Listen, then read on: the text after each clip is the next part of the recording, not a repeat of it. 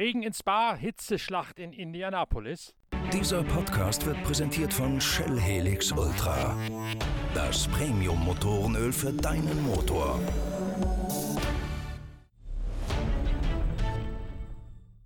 Das Sechs-Stunden-Rennen von Spa-Francorchamps ist von Unwettertief Heike geprägt worden. Nach den hohen Temperaturen an den Trainingstagen hat pünktlich zu Beginn des Comeback-Rennens der Sportwagen-WM in den Ardennen der Regen eingesetzt. Der Start erfolgt deswegen hinter dem Safety-Car und als nach einer Viertelstunde das Renngeschehen freigegeben wird, stellt sich schnell heraus, die beiden Werks-Toyota haben nicht nur wegen ihres aufgrund des Hybridkonzepts eingebauten temporären Allradantriebs einen Vorteil. Die Rebellion-Mannschaft, die von der Pole aus gestartet ist, ist, hat sich zudem noch mit den Reifendrücken verzockt. Der Reifendruck geht zu schnell in die Höhe, sodass die Mannschaft rund um Startfahrer Norman Nato schon sehr früh einen ersten Boxenstopp einlegen muss. Dabei verzockt man sich ein weiteres Mal, setzt zu früh auf Slicks, als es draußen noch zu nass ist und danach haben die beiden Werks-Toyota bereits in der ersten Rennstunde keinen Gegner mehr. An der Spitze führt zunächst Sebastian Boemi vor seinem Teamkollegen Mike Conway aus England. Doch schon relativ früh ist klar, dass es auch bei Toyota kein einheitliches und problemloses Rennen geben wird.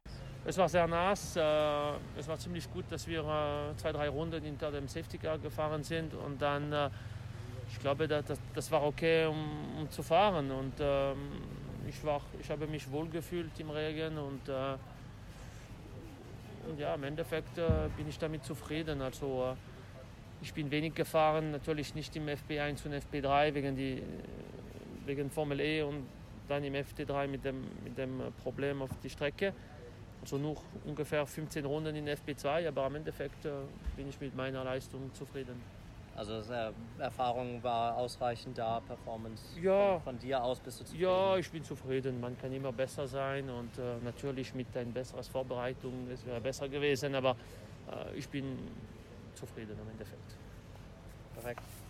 Toyota setzt auf zwei verschiedene Reifenvarianten. Boemi geht früh auf Slicks, dann zwischendurch wieder zurück auf Regenreifen in einer Safety-Car-Phase wegen eines Abflugs von Aston Martin Privatfahrer Paul Della Lerna. Später steigt beim Eidgenossen teilweise noch der Hybrid-Boost aus, sodass er vor allen Dingen beim Rausfahren aus der Box und auf der ersten schnellen Rennrunde nicht mehr den nötigen Zusatzschub aus den Akkuspeichern hat. Damit ist das Auto von Sebastian Boemi, Kazuki Nakajima und Brandon Hartley ab der zweiten Rennstunde chancenlos gegen die späteren Sieger Kamui Kobayashi Hayashi, José María López und Mike Conway.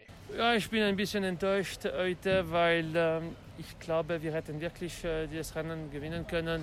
Äh, wir haben einfach als Gruppe Car, Car Nummer 8 zu viele Fehler gemacht. Ähm, ja, am Anfang des Rennens ähm, hatten wir nicht genug äh, Benzin im Auto, dann haben wir die den falschen ähm, Reifenentscheidung getroffen und dann haben wir oft äh, einige Probleme mit unserem Boost gehabt. Wir könnten nicht wirklich äh, auf Power gehen in die letzte Kurve und aus der Box. Und zum Beispiel mit mir haben wir circa 10, 15 Sekunden verloren und dann mit Brandon sogar 45 Sekunden auf K7 verloren. Und, und ja, es war ein schwieriges Rennen am Endeffekt, aber zweiter Platz ist immer zweiter Platz. Und jetzt, äh, wir gehen nach Le Mans, sollte kein IoT mehr geben dort. Und ich hoffe wirklich, dass wir werden dort ein, ein super Rennen haben.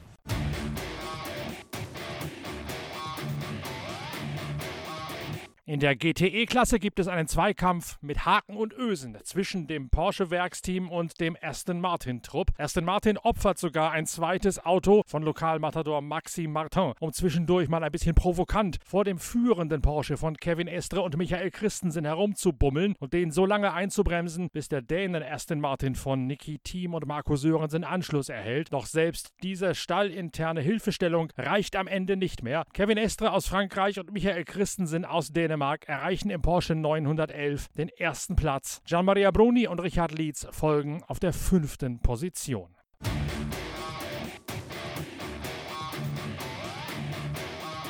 Ganz andere Witterungsbedingungen herrschen am Trainingstag des Indy 500. Die erste Qualifikation steht auf dem Programm. Zum ersten Mal gibt es nur noch die Höchstvariante des Ladedrucks, keine mittlere Ladedruckstufe mehr, wie das bisher in Indianapolis der Fall gewesen ist. Die 2,5 Bar, mit denen der Turbolader betrieben werden muss, das ist jene Booststufe, mit der man sonst auf der Rundstrecke arbeitet. Honda, so kristallisiert sich im Qualifying heraus, hat mit diesem Maximalladedruck einen beinahe uneinholbaren Vorsprung auf die Chevrolet-Abteilung. Marco Andretti hat seit dem Jahre 2011 kein Rennen mehr gewonnen. Hier allerdings dominiert er die Qualifikation. Er fährt einen Schnitt von knapp 375 km/h über die vier Runden und ist damit schnellster vor seinen Andretti-Teamkollegen Ryan Hunter Ray. Auf der dritten Position Alexander Rossi. Der einzige Chevrolet, der es überhaupt nur unter die ersten neun schafft, ist Rinus van Kampenhout aus den Niederlanden. Ein gerade mal 19-Jähriger, der sich in den USA Rinus VK nennt, weil die Amis van Kampenhout Kampenhout nicht aussprechen können. Van Kampenhout kommt aus der Indie Lights Serie, die im vergangenen Jahr schwach besetzt gewesen ist und hat sich dort als Top-Talent herauskristallisiert. Als Rhinos VK ist er jetzt der einzige Chevy, der es am Sonntag ins Einzelzeitfahren für die ersten drei Startreihen schafft.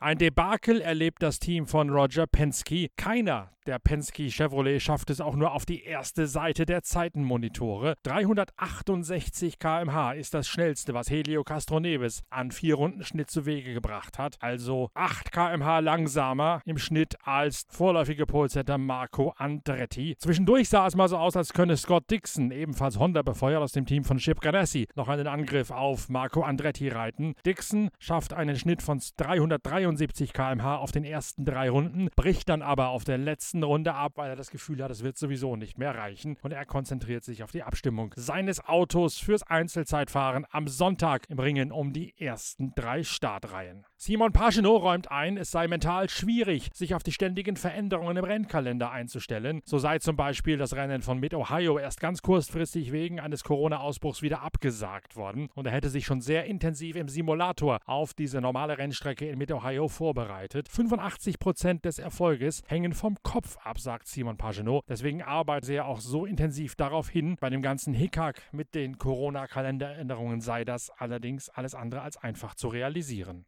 It is different for sure. It's it's it's up and downs and up and downs. It's uh, it's a bit of a roller coaster this year. You know, um, I thought you know going into Mid Ohio, I felt some sort of um, momentum going, and I was like, that's perfect timing just before Indy. Um, and then all of a sudden it stopped and it was it was abrupt. Um, i did not expect that. I wasn't ready for it to be cancelled quite frankly. Uh, it took a few days for me to um, you know stop training on the simulator on road course and, and just switch to oval. Um, but uh, but thankfully like i said earlier and many times is my number one priority has always been indy. So that's the one i've been looking forward to the most um, and if there was only one race this year, that I would be okay with just being Indy. So, uh, you know, it's um, it is it is a different year. It's kind of weird, quite frankly. I don't have the right words probably, but it's uh, it's just a roller coaster, up and down emotions. To me, it plays a lot because it helps me calm down. You know, like for example, this this roller coaster of emotion. I've I've done a lot of work at trying to make things you know stable um, and and trying to know where I'm going mentally speaking uh, and, and trying to influence my subconscious as much as possible. So yes, to me, um, I believe 85% of a driver's performance is, um, is, is the mental side of things. So I, I work a lot on that um, and uh, it's been working well. In dem Zusammenhang sei nochmal darauf verwiesen, dass Simon Pagenaud ja nicht nur ein begeisterter Mentaltrainer ist, sondern auch ein großer Denker und intellektueller Philosoph des Indycar-Motorsports. Wer mehr über ihn kennen, wer mehr über ihn erfahren möchte und seine ganz besondere Art, sich vorzubereiten und nachzudenken, dem sei nochmal die Ausgabe 52 der Zeitschrift Pitwalk empfohlen. Da haben wir ein großes Porträt von Simon Pagenaud mit seiner ungewöhnlichen philosophischen Ader und auch seiner Liebe zum kleinen Jack Russell Terrier Norman drin. Wer dieses Heft liest, der weiß genau, was Simon Pagenaud mit diesen Aussagen gemeint hat.